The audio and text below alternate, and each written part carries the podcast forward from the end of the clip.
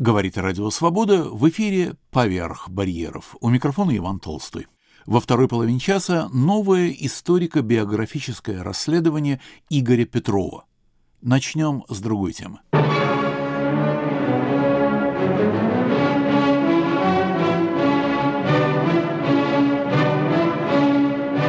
В конце минувшего года исполнилось 200 лет со дня рождения Гюстава Флобера – и мы с Борисом Михайловичем Парамоновым решили поговорить о нем в нашей серии «Беседы любителей русского слова», потому что какой же любитель русского слова не любит Флабера. Но и о русских писателях при этом не забудем.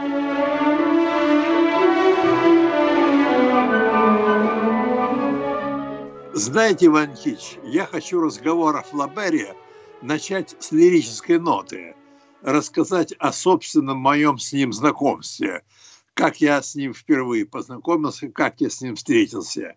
Еще в детстве, хватая любую книгу, я напал и на госпожу Бавари. И мне понравилось, как она начата. Сначала рассказ идет от лица неких «мы», школьников, в класс которых попадает Шарль Бавари. А потом это «мы» исчезает, и рассказ ведется от лица Шарля. А потом и Шарль уступает место Эми, вот этой самой госпоже Бавари, Эми Бавари. Вот этот чисто формальный прием в глаза бросился и впечатлил, и запомнился. Но надо сказать, что книгу я тогда, в 12 своих лет, не дочитал. Скучной показалось. И больше Флабера я не касался, хотя у моей жены он был, пятитомник 56 -го года издания. Стоял он, стоял на полках, и я не обращал на него внимания. Но вот в 1973 году попал я в больницу, как сейчас помню, имени Коняшина на Московском проспекте в Питере. И в больничном книжном шкафу не нашел ничего лучшего, чем роман Флабера «Воспитание чувств». В советских больницах, вспоминаю, лежали долго и основательно, не то что в американских, где вы попадаете на некий медицинский конвейер – и вас обрабатывают без задержки, как на настоящем производственном конвейере. Так что самое место в советских больницах читать толстые книги. Я стал читать «Воспитание чувств» и зачитался, и обомлел от восхищения. Ах, какая проза! Ничуть не слабее Льва Толстого. Ну и, выйдя из больницы, тотчас же принялся за домашнего Флабера – все пять томов прочитал захлеб, включая письма. Он был мастер эпистолярного жанра. Письма его столь же хороши, как знаменитые чеховские. С тех пор числю Флабера среди своих любимейших писателей и говорю жене, какое-то мне замечательное приданное принесла. Вот уже вспомнились два русских имени в связи с Флабером – Толстой и Чехов. То есть круг самый что ни на есть высший, высшая лига. В свое время Чехова без сомнения сочетали с Флабером, и не только с Мапасаном, по формальному жанровому признаку, как автор новелл, рассказов. Флабер рассказов как раз не писал, он автор крупного жанра, романов. А как же быть с простой душой? Никак не рассказ. Это скорее повесть, long short story, как называется это по-английски. Свой сборник, куда кроме простой души вошли и Радиада, и легенда о Юлиане Страноприимце, Флабер назвал три повести, по крайней мере по-русски это так переводится. Но я хочу вернуться к воспитанию чувств в сопоставлении с госпожой Бавари я свой опыт экстраполирую и готов рекомендовать его будущим читателям Флабера. Начинайте с воспитания чувств. Это роман густо населенный, наполненный событиями буквально исторического масштаба. Революция 1848 года. А «Госпожа Баварей» скорее роман камерный. Одна единственная героиня, да ее тусклый муж, да два ее любовника. Всего два, хочется сказать. Тут надо заметить, что госпожу Бавари Флабер написал, так сказать, сдерживая своих коней, идя наперекор своему художественному темпераменту. Был он человек темперамента как раз романтического, его влекло к ярким картинам, богатым краскам, острым сюжетам. И начинал он с одного проекта, о котором потом занимался чуть ли не всю свою жизнь писательскую. Это было «Искушение святого Антония», Первый законченный вариант этого сочинения он прочитал своим друзьям Луи Булле и Максиму Дюкану, и они резко его раскритиковали. И кто-то из них сказал, написал бы ты лучше историю семьи Делане. Это был местный врач, жена которого, запутавшись в тайных долгах, покончила с собой. История, кончившаяся трагически, но протекавшая на самом что ни на есть бытовом фоне. Бурные чувства, но мелкие обстоятельства. И Флабер воспользовался этим советом и написал госпожу Бавари. Хорошо известные и вошли в пословицу слова Флабера о его героине. «Эмма – это я», бесконечно они комментировались и всячески интерпретировались в разговорах о психологии художественного творчества. Мне кажется, что их надо понимать как можно более прямо и буквально. Флабер – художник, то есть человек, склонный к бурным чувствам и обладавший богатой фантазией, человек по самой своей природе, что называется, романтического склада. И вот если он дает волю этому своему первоначальному природному темпераменту, то получается некоторое преувеличение пропорций, переходящее в ходульность и риторическую фальшь. Как же реализовать эту ситуацию адекватно? Как выступить художнику, чтобы при всем его чувственном буйстве сохранить, создать атмосферу правды?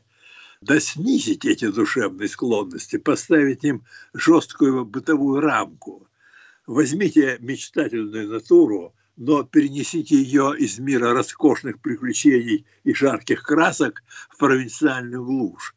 Тут и возникает сюжет. Гибель мечты, если угодно. То есть Эмма в сущности высокая героиня, но жизнь вокруг мелкая. И тогда получается, что она выступает метафорой художника в буржуазном, скажем сильнее и понятней, в мещанском обществе. И это уже тема самого Флабера, самой его жизни. Вот так и надо понимать слова «Эмма – это я». Мечтательница Эмма – это иронически сниженный образ самого художника. Повторяю в двухсоттысячный раз апофегму Шкловского. Искусство не терпит прямо говорения. И говорить надо не мало или много, но каждый раз по-другому. Должно быть некое несовпадение, семантический звик. Это и есть то, чем занимался Толстой, ежели вспомнить о нем. Дай героическую эпопею, но героя представь в образе, скажем, капитана Тушина. Вот это и есть то, что делал Флабер со своей Эмой. Борис Михайлович, но капитан Тушин действительно герой, то есть человек высоких душевных качеств. То есть высокий герой всегда высок – но можно ли об Эмме Бавари говорить именно как о высокой героине, как о предмете подражания, о героизме как душевном качестве? Вот в этом и было новаторство Флабера – дегероизировать героя. В нынешнем мелком мире нет места высоким чувствам и идеальным порываниям. В конце концов, у Флабера получилось нечто вроде сатиры. Эму окружают люди вроде аптекаря Мэ, это квинтэссенция мелкого буржуа, причем примеряющего на себя роль прогрессиста, передового человека. Но и сама Эмма приобретает сатирическое освещение.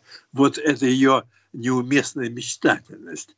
Как потом в рассказе Зощенко «Теноров нынче нет». И незачем их искать. Эти попытки приподнять действительность на некие катурные, в свою очередь неуместные и пошлые – как пожил аптекарь Аме в своем прогрессизме и мнимой учености. Да и не как бы, а сама наука, нынешнее знание, сама модель этого знания, пресловутый эмпиризм, позитивизм, вот пошлость. И в эту пошлость провалилось все современное человечество. Вот point мировоззрения Флабера и системы его мысли. И последний его незаконченный роман «Бювар и Пикуше» можно понять как сатиру на саму науку, коли ей увлекаются такие пошляки, как его герои-переписчики. Этому нынешнему пошлому миру можно противопоставить только одну красоту, то есть искусство. Мировоззрение Флабера – это некий эстетический максимализм. Нет ничего, кроме искусства и красоты, чем можно было бы спастись в современном буржуазном мещанском мире. Буржуазном именно в смысле Флабера, а не Маркса. Буржуа у Флабера не собственник, а человек ограниченного духовного кругозора, приземленный, прозаик, а не поэт. Борис Михайлович, а можно ли считать такое мировоззрение, этот эстетический максимализм, единственно правильной позицией? Правильная ли позиция эстетическая оппозиция? Хороший вопрос, правильный вопрос. На эту тему именно в связи с Флабером есть много высказываний. Приведем то, что писал о Флабере Мережковский. Искусство выше жизни. Вот формула, которая является краеугольным камнем не только всего эстетического, но и философского миросозерцания Флобера. Тринадцатилетним мальчиком он пишет одному из своих школьных товарищей. «Если бы у меня в поэтических замыслах не было французской королевы XV века, я почувствовал бы полное отвращение к жизни, и уже давно пуля освободила бы меня от этой унизительной шутки». Через год он приглашает того же товарища к работе с полуискренней риторикой и юношеским увлечением. Будем всегда заниматься искусством, которое, будучи величественнее всех народов, корон и властителей, вечно царит над Вселенной в своей божественной диадеме. Спустя 40 лет на краю могилы Флобер провозглашает еще более резко и смело тот же девиз «Человек – ничто, произведение – все». Мережковский говорит потом о разъедающем скептицизме Флабера, о гипертрофированности его аналитического дара, способности даже в милосердии видеть корысть. Это уже чуть ли не Фрейд. А еще можно по этому поводу вспомнить и о Ницше, этакий аристократический, в случае Флабера, эстетический радикализм. Отсюда же идет антидемократизм Флабера – буквально проклятие по адресу демократии, особенно яростное во время Парижской коммуны 1871 года. Как всякий максимализм, это мировоззрение ущербно, что, между прочим, как раз на примере родственного Толстого стало ясно и подверглось самоотрицанию. Толстой не менее остро, чем Флабер, видел максимализм эстетики и пошел бороться с ней. Он говорил, чем ближе мы подходим к красоте, тем дальше уходим от добра. Но Флабер не испытывал по этому поводу колебаний. Для него не существовало ни альтернативы, ни восполнения красоте. Его моральное сознание было глухо. Эстетизм вообще не знает морали. Так что Флабер по сравнению с Толстым – мельче как личность, хотя его художественный дар ничуть не меньше Толстовского. И Флабер один раз не выдержал, написал таки экзотический по материалу роман «Саламбо» из древней истории Карфагена. Ушел от буржуазной скуки. Но в романе «Воспитание чувств» очень слышна гражданская тема. Описывается, в конце концов, революция 1848 года. Но это описание резко сатиричное. Вы знаете, Иван Никитич, чем я был в первую очередь поражен, читая «Воспитание чувств». Удивительным совпадением с русской тематикой. Персонажи этого романа один в один русские нигилисты. Таков особенно Синекаль, совершенный Базаров по своим речам. Но если Базаров не лишен некой величественности, то Синекаль противен. Он кончает полицейским, убивает рабочего инсургента июньских дней. Сами же рабочие описаны на заседаниях революционных клубов как глуповатые фантазеры, без старя в голове, что называется. Ну, конечно, больше всего достается интеллигентным социалистам. Вот что пишет о них Флабер. Взгляды Сенекаля были бескорыстны. Каждый вечер, кончив работу, он возвращался к себе в мансарду и в книгах искал подтверждение своим мечтам. Он делал заметки к общественному договору. Он узнал Мабли, Морелли, Фурье, Сен-Симона, Конта, Кабе, Луи Блана, весь грузный воз писателей-социалистов, тех, которые все человечество хотят поселить в казармах, тех, которые желали бы развлекать его в домах терпимости или заставить корпеть за конторкой. И из смеси всего этого он создал себе идеал добродетельной демократии, нечто похожее на ферму и на предильню, своего рода американскую лакедемонию, где личность существовала бы лишь для того, чтобы служить обществу, более всемогущему, более самодержавному, непогрешимому, как какие-нибудь Далай-Лама и Навуходоносоры. Он не сомневался в скором осуществлении этой идеи и яростно ратовал против всего, что считал враждебным ей, рассуждая как математик и слепо веря в нее как инквизитор — дворянские титулы, мундиры, ордена, в особенности ливреи и даже слишком громкие репутации вызывали в нем возмущение, а книги, которые он изучал, и его невзгоды с каждым днем усиливали его ненависть ко всему выдающемуся и ко всякому проявлению превосходства. Нельзя не узнать в этих словах Чернышевского или, по крайней мере, Варфоломея Зайцева. А может быть, Набоков, обожатель и знаток Флабера, как раз этими словами вдохновлялся, думая над Чернышевским для Дара? Очень может быть, остроумная догадка, но не следует делать из Флабера защитника всяческой реакции. Сильные мира сего вызывают у него не меньший сатирический запал. Вот он пишет о том, как в аристократическом салоне рассуждают после июньских дней, когда тогдашние французские керенские подавили тогдашних большевиков выступления рабочих мятежников. В беседе вспоминаются парижский архиепископ и генерал Дебриа, погибшие в июньские дни. Вообще же не время было шутить. Это сказал Нонанкур, напомнивший о смерти архиепископа Афра и генерала Дебреа. О них постоянно вспоминали, ссылаясь на них в спорах. Господин Рок объявил, что кончина архиепископа — верх мыслимого величия. Фомишон пальму первенства отдавал генералу, и вместо того, чтобы просто-напросто скорбеть по поводу этих двух убийств, гости затеяли спор о том, которое из них должно возбудить большее негодование.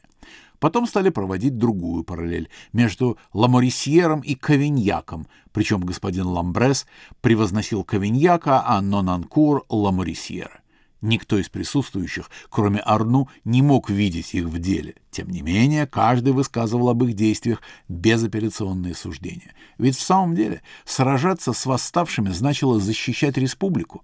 Исход борьбы, хоть и благополучный, укреплял ее. И вот теперь, когда удалось разделаться с побежденными, хотелось избавиться и от победителей. Но не нужно создавать впечатление, что роман Флабера замыкается на этой гражданской, что называется, теме. Отнюдь нет. Господствующая тема любовной неурядицы главного героя Фредерика Моро с юношеских лет безнадежно любящего замужнюю женщину, госпожу Арну, и живущего с куртизанкой Розанетой по прозвищу Капитанша.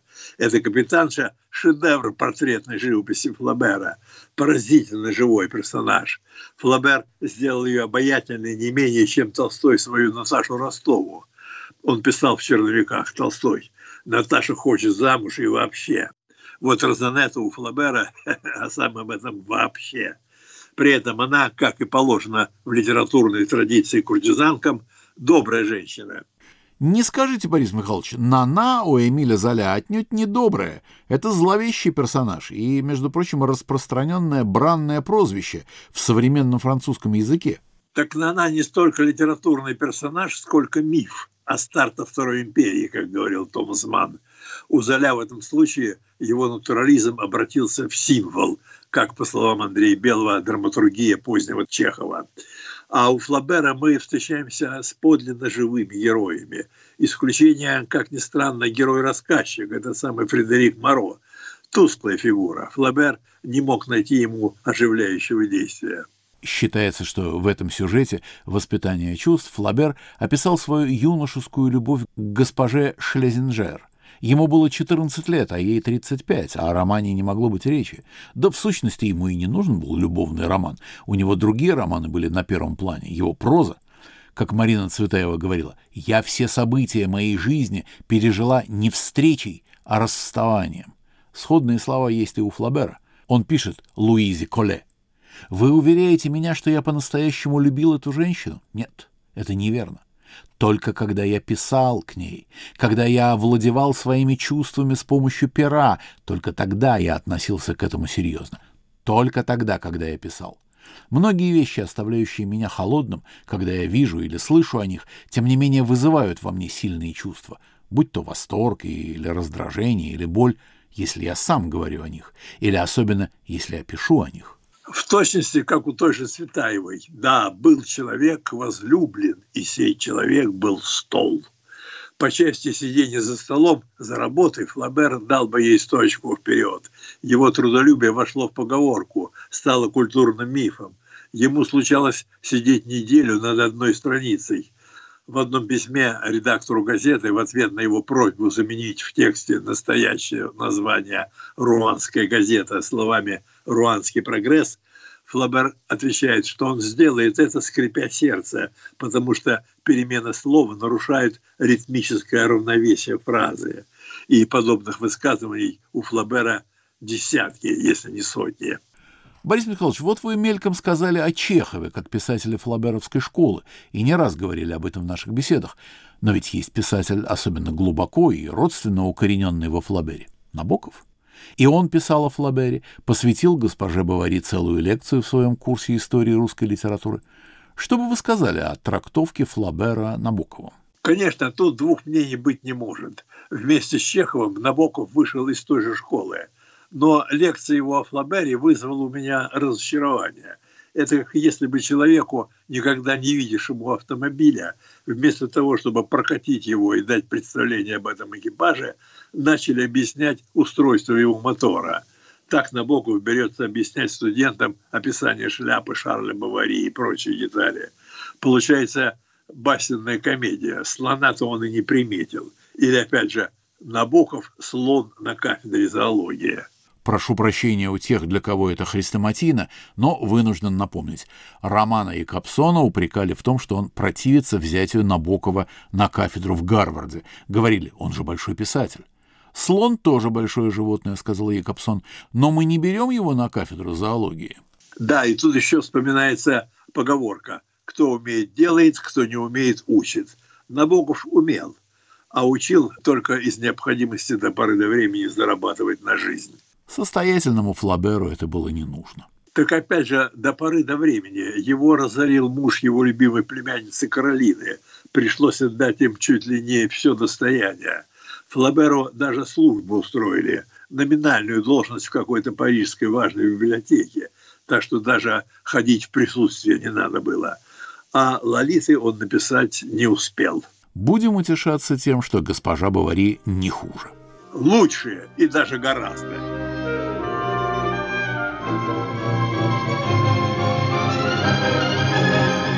Гюстав Флобер в беседе любителей русского слова с Борисом Парамоновым.